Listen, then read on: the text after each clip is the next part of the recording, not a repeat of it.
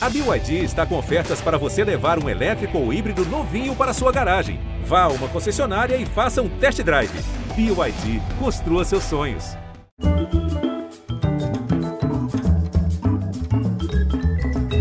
Atenção, sua rede foi invadida. Não tente desligar sua máquina.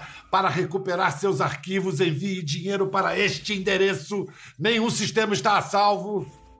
E cartões de visita esses? E são reais, são da nova praga do mundo digital, os ransomware, os vírus com pedidos de resgate.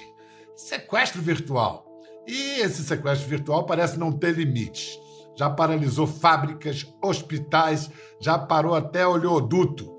Por aqui, nossa segunda mais alta corte, o STJ, o Superior Tribunal de Justiça, foi alvo de um ataque grave o cidadão comum também está exposto.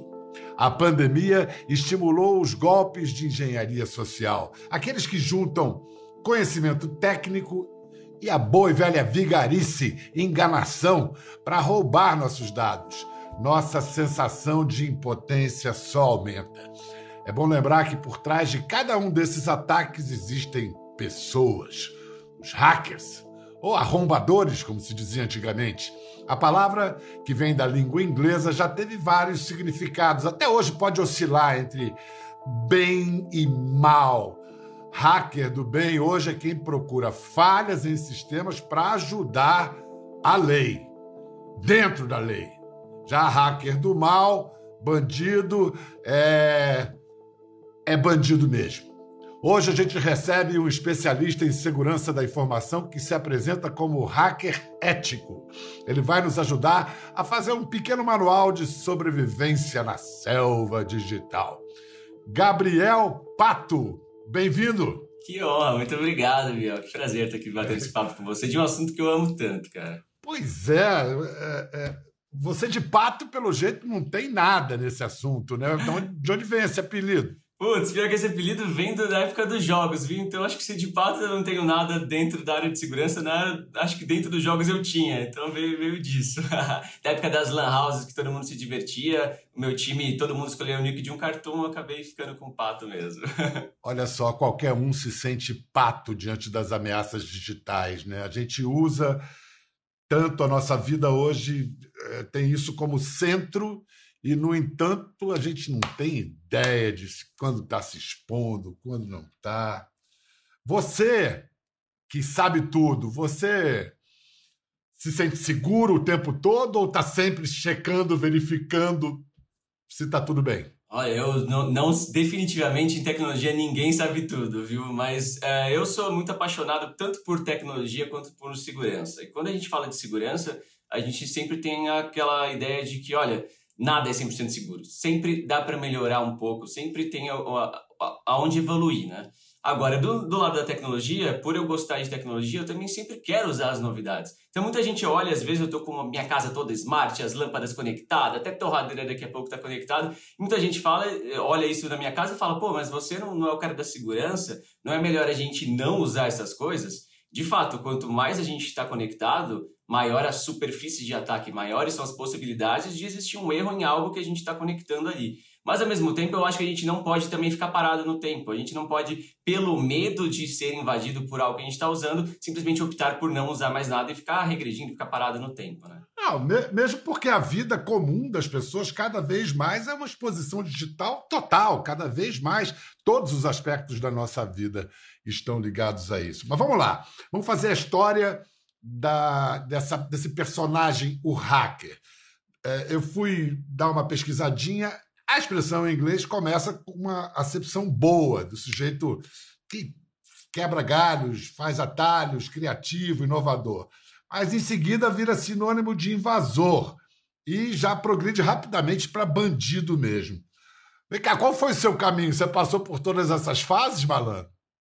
Passei naquelas, assim, eu, eu, diria que eu comecei muito novinho, muito novinho mesmo. É, eu lembro de ter assistido um filme é, daquelas invasões clássicas hollywoodianas que não tem nada a ver com a realidade. O hacker invadia navegando em pilhas de dados em 3D, né? Bem cara de Hollywood, que não tem nada a ver com a realidade. Mas quando eu tinha 9 anos de idade, aquilo foi suficiente para me encantar. E então eu ali como criança, como menino, vi aquilo e quis entrar nesse universo de alguma forma, né?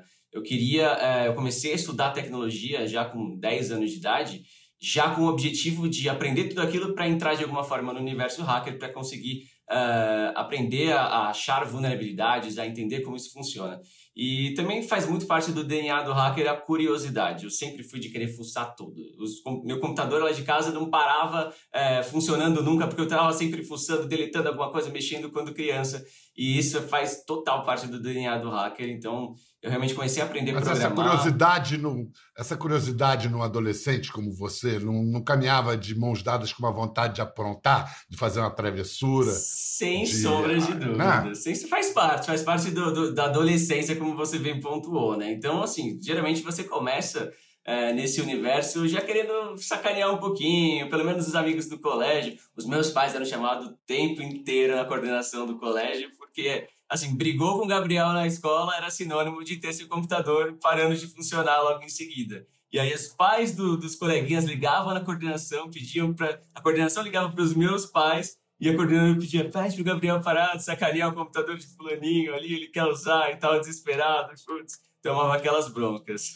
Olha, diante dessa história, eu vou te mostrar uma cena de um filme. Esse filme, eu acho que você nem pensava em nascer quando esse filme foi exibido, em 1900 e 83, quase de 40 fato, anos fato. atrás. E olha só o que, que o menino fazia. What are you doing? Dialing into the school's computer.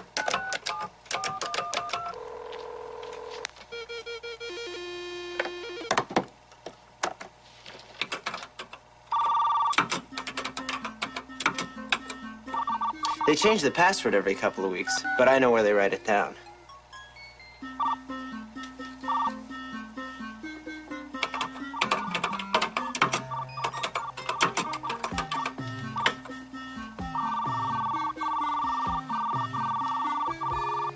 Are those your grades? Yeah. I don't think that I deserved an F. Do you? You can't do that. Already done. Muito bom. Se identificou? Se me identificou, Gabriel? Me identifiquei. Vamos falar que eu só me identifiquei, assim, não vamos entrar muito nisso, né?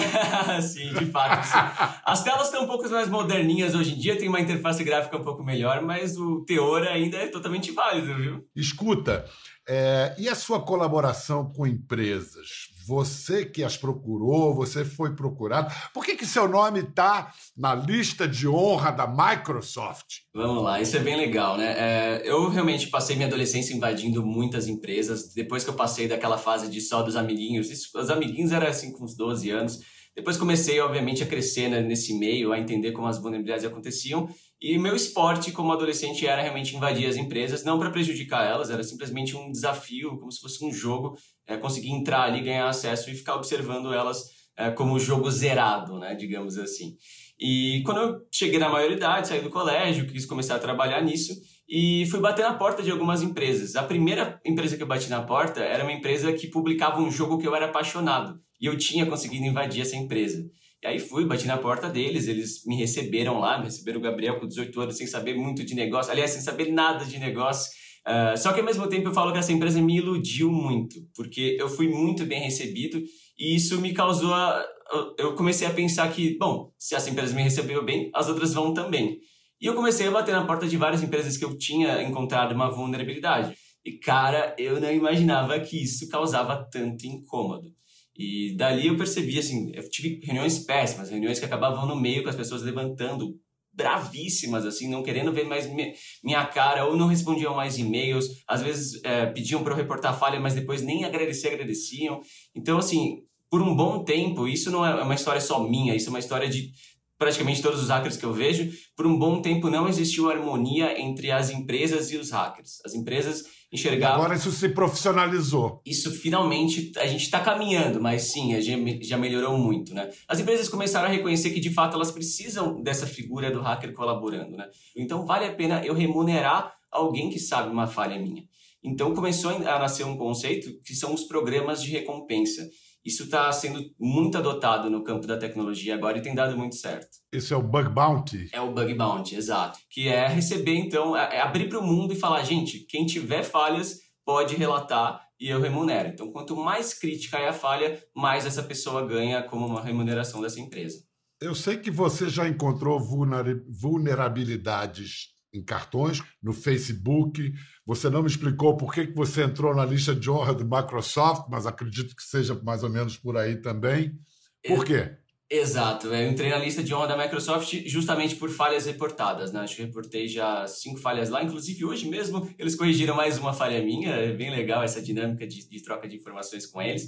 Uh, e aí, além da remuneração, né, de, de pagar uma grana para você, Outra coisa que as empresas fazem é reconhecer o seu trabalho te colocando numa lista de agradecimento. Então, algumas empresas chamam de lista de honra, ou lista de agradecimento, ou hall da fama. Eles sempre colocam algum, algum nome para, de fato, agradecer publicamente. E isso é muito legal porque você acaba usando como currículo, né? Você vê aqui, você, a primeira coisa que você mencionou de mim é justamente as empresas em que, que, que me colocaram nessas listas. Isso é realmente muito positivo para o hacker.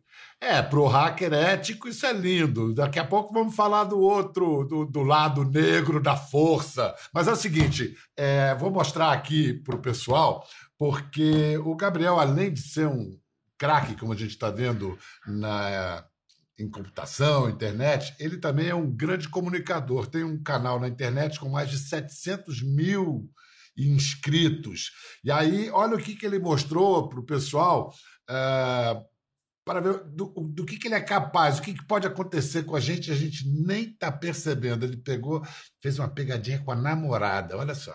Em nome da ciência e para fins puramente didáticos, infectei um computador da minha noiva usando o Meterpreter, que é um backdoor do Metasploit. Se isso é grego para você, relaxa, não se preocupa porque não vai ter relevância aqui. A ideia é que você entenda e veja o processo que alguém poderia fazer com você mesmo na sua máquina sem você saber de desativar o seu LED e capturar as imagens. Bingo, lá tá ela, sem fazer ideia de que a câmera dela tá transmitindo alguma coisa.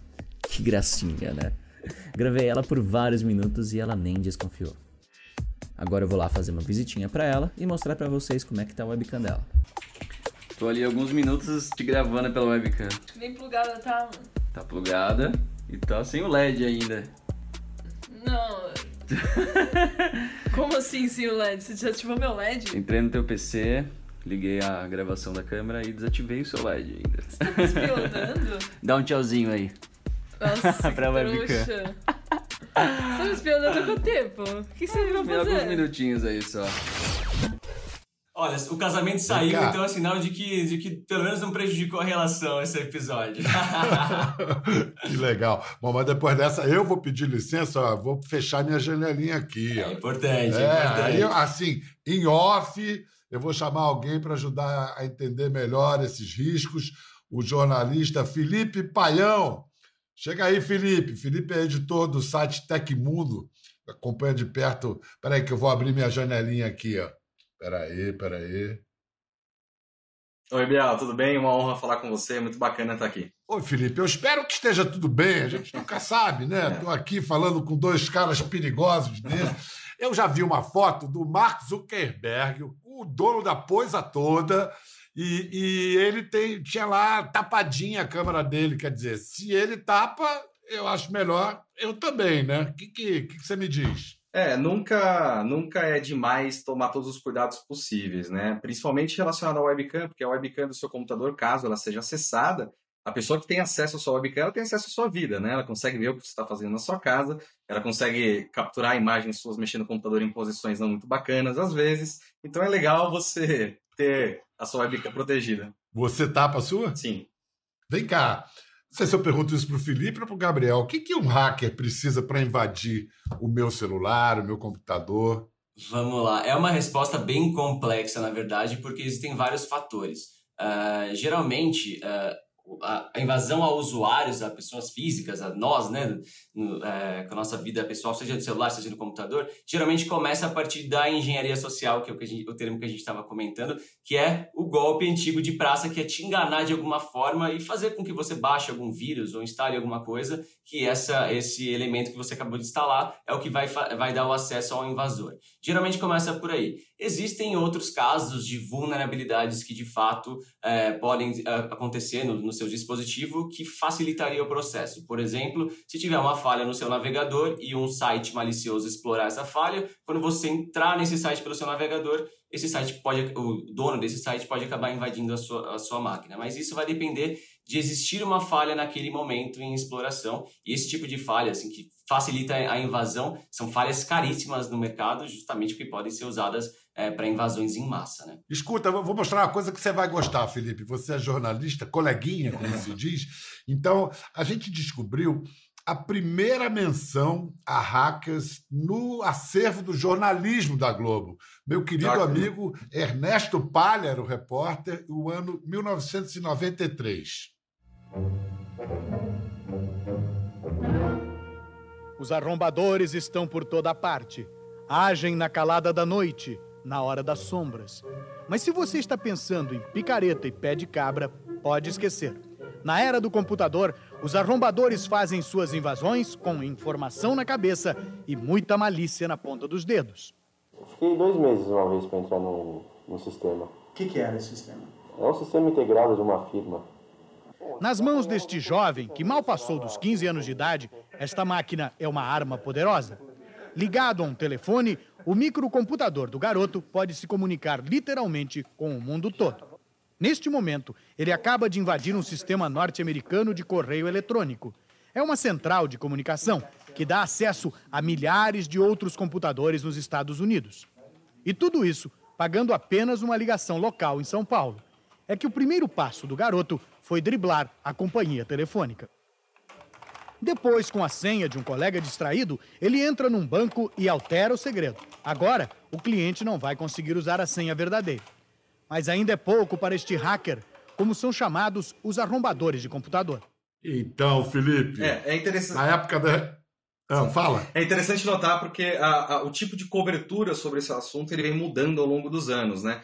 Principalmente hoje existe um movimento muito forte de descaracterizar o hacker como criminoso e ele de fato não é, né? É, hackear não é um crime, né? O hacker ele não é um criminoso. O hacker ele é aquela pessoa que tem aquele conhecimento e a sua grande maioria trabalha para o bem. Mas tem bandido na área também, né? Tem bandido, os cybercriminosos, os black hats, os carders, aí tem um milhão de designações, né?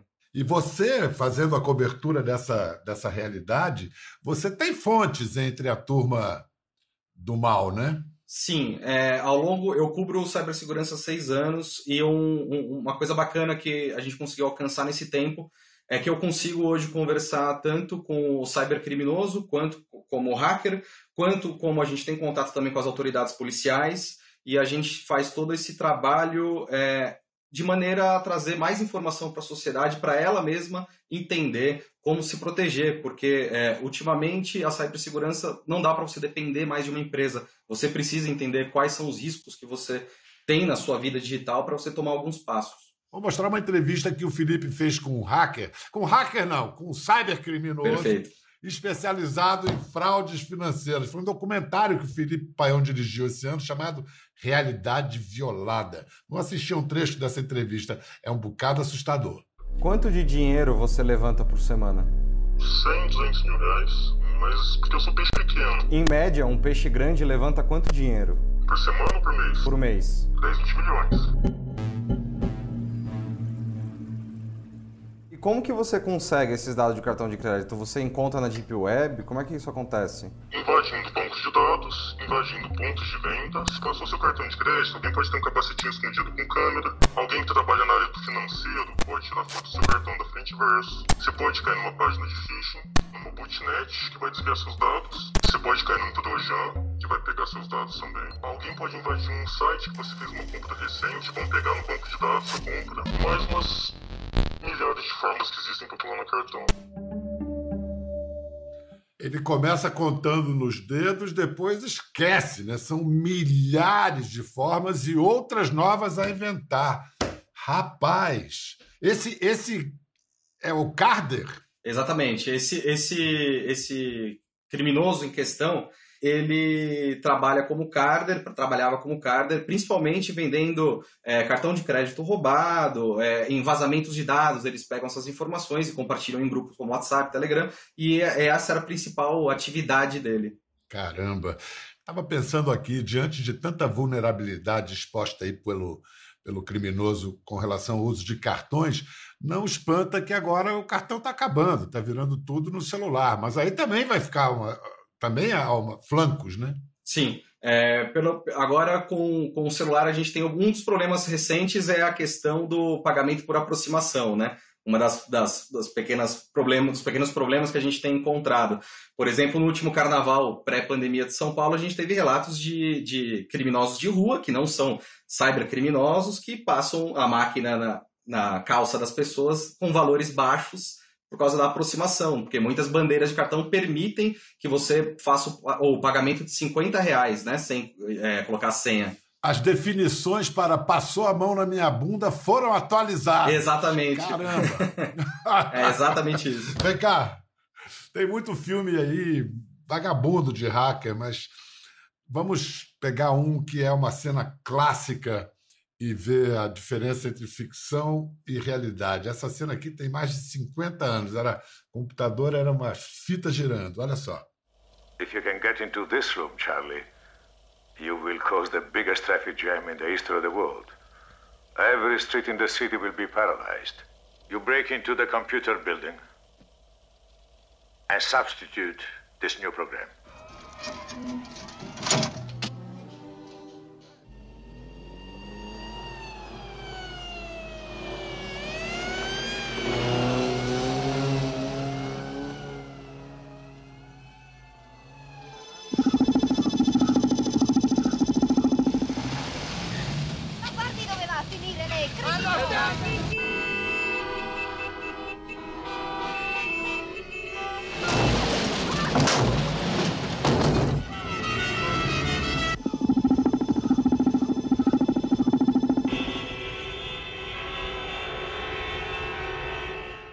Essa foi a ficção. Já aconteceu algo parecido ou próximo a isso na realidade? Olha, a gente tem na década na década de 90, não. Na década de 90 a gente tem alguns problemas relacionados a isso, mas recentemente a gente tem algumas cidades nos Estados Unidos que sofreram ataques de ransomware. O ransomware ele é um vírus que criptografa o, o, algum sistema ou computador e exige um resgate para isso, né? Ou seja, ele é um sequestrador Sim. Baltimore aconteceu Exatamente. isso em Baltimore. Exatamente, aconteceu isso em Baltimore e tiveram algumas outras cidades. Ou seja, esse vírus entrou no sistema da prefeitura e, as, e, e, e serviços como polícia, ambulância, é, ficaram completamente inacessíveis. Né? Então, é, é, o potencial o potencial de devastação de um ransomware numa cidade ele é muito grande. Gabriel, tecnicamente, se você puder traduzir para a gente, como é que funciona esse sequestro digital ransomware?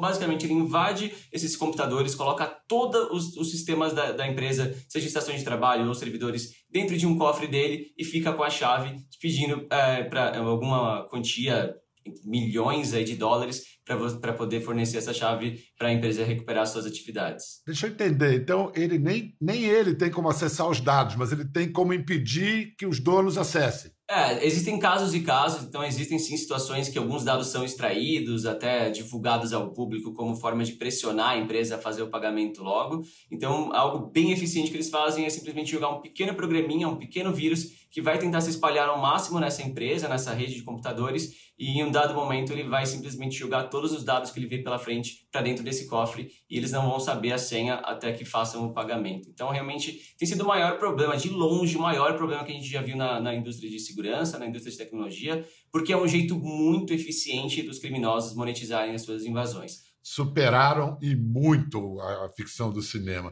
Nos últimos meses, ataques de vírus com pedidos de resgate paralisaram um oleoduto nos Estados Unidos, fábricas da multinacional brasileira JBS em três países, o sistema de saúde pública da Irlanda e atingiram o judiciário do Brasil. É importante notar também que o valor do ransomware ele vem aumentando muito. Então as empresas elas precisam cada vez mais ficar preocupadas com ransomware, porque a JBS, que você mesmo citou, teve que pagar 11 milhões de dólares para a resolução do problema, né, para conseguir a liberação dos arquivos.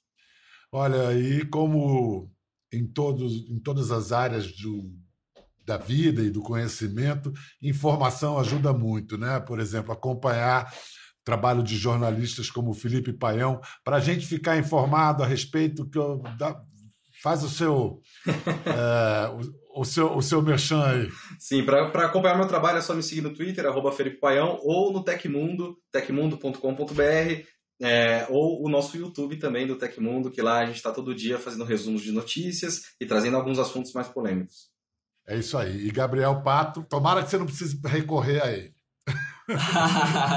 é, obrigado. É. E de fato, é assim, eu também, assim como o Felipe, eu tento produzir conteúdo para introduzir o pessoal nesse universo dos hackers, né? Tem o meu canal no YouTube, é youtube.com.br Gabriel Pato, só buscando Gabriel Pato no YouTube já encontra. E também no Instagram, é Gabriel Pato também. E eu tento sempre trazer os assuntos do universo hacker, mas de forma mais leve, mais divertida, tentando, tentando fazer os olhinhos do pessoal que assiste brilhar para as coisas que eu sou apaixonado, que é, que é o universo hacker, é tecnologia, é segurança, mas sempre tentando também fazer um, um conteúdo mais divertido e mais leve nesse meio. Muito obrigado, Gabriel Pato. Obrigado, Felipe Paião.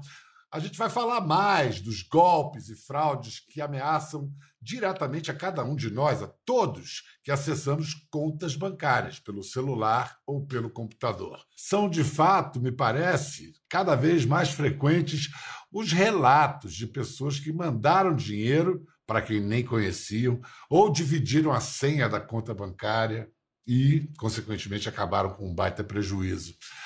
A boa notícia é que tem como se proteger da grande maioria desses golpes e fraudes. E não é lá muito complicado, não. Quem vai nos falar mais disso é o diretor da Comissão Executiva de Prevenção a Fraudes da Federação Brasileira de Bancos, a FEBRABAN. Adriano Volpini, seja bem-vindo. Muito obrigado, Bial. É um prazer falar com você e com todos os telespectadores. É um prazer ter você aqui.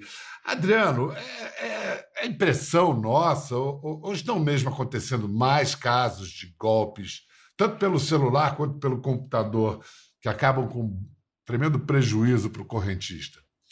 Não é impressão, não, Bial. Estão crescendo, eles crescem é, bastante é, durante o período da pandemia é, e se mantém em números altos uh, nesse momento.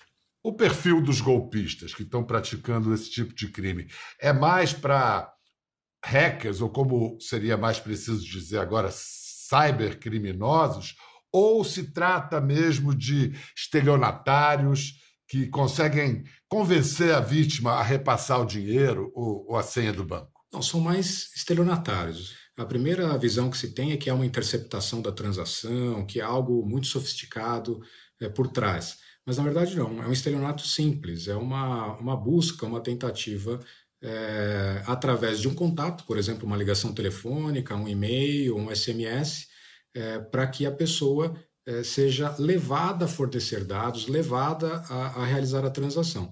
E para isso ele não precisa de muita tecnologia. E isso se acentua em função da, da pandemia, como ele disse, porque nós temos mais uh, uh, pessoas com, que chegam agora ao, a, às relações digitais, ao ambiente digital, uh, e por isso não tem toda a habilidade ainda suficiente, e aí abrem a oportunidade para uma abordagem desses fraudadores que, que novamente, são muito simples. Né? Por exemplo, práticas que a gente tem quando anda na rua. Tem dinheiro no bolso? Você evita ruas muito escuras, desertas, você olha para os lados. O que, que seria o símile disso no meio digital? Como identificar onde está o perigo? É uma ótima analogia. A Febraban vem fazendo uma campanha muito é, importante de conscientização, levando informações práticas para as pessoas daquilo que ela sempre deve fazer e nunca deve fazer. Desconfiar é chave. Para nós, quando chegou algo que é muito atípico, muito anormal, quando tem uma, uma oferta é, excepcional na sua frente, é, pare, desconfie e confirme. E confirme através de um outro local, um outro canal, um outro telefone, um outro computador. Verifique se de fato aquilo é, é real. Né? Um outro aspecto importante aqui, Bial, é, diz respeito às senhas, à proteção das senhas pelas pessoas. Né? Então, o primeiro ponto é nunca repasse esses dados para ninguém. Né? Eles são pessoais, são intransferíveis, você não deve compartilhar com ninguém. O banco não liga para você para pedir essas informações.